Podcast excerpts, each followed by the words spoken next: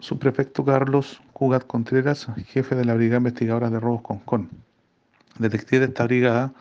el día de hoy en horas de la mañana, mientras realizaban levantamiento de información y diligencias atingentes a la especialidad, detectaron un deshuesadero clandestino de automóviles ubicado en el límite de las comunas de Quilpué y Villa Alemana, en el sector norte, en las inmediaciones del cerro, donde lograron dar con el hallazgo de tres automóviles. Dos de ellos se encontraban en proceso de desarme, sin sus placas patentes, y un tercer vehículo, marca Samsung, año 2011, el cual se encontraba en buen estado, el cual presentaba daños menores, al cual mantenía un encargo policial vigente por el delito de robo de fecha 10 de septiembre del 2021. Sin embargo, los otros dos vehículos que se encontraban en desarme también mantenían encargos policiales vigentes por el mismo delito de fecha 20 de julio del 2021 y 3 de agosto del 2021.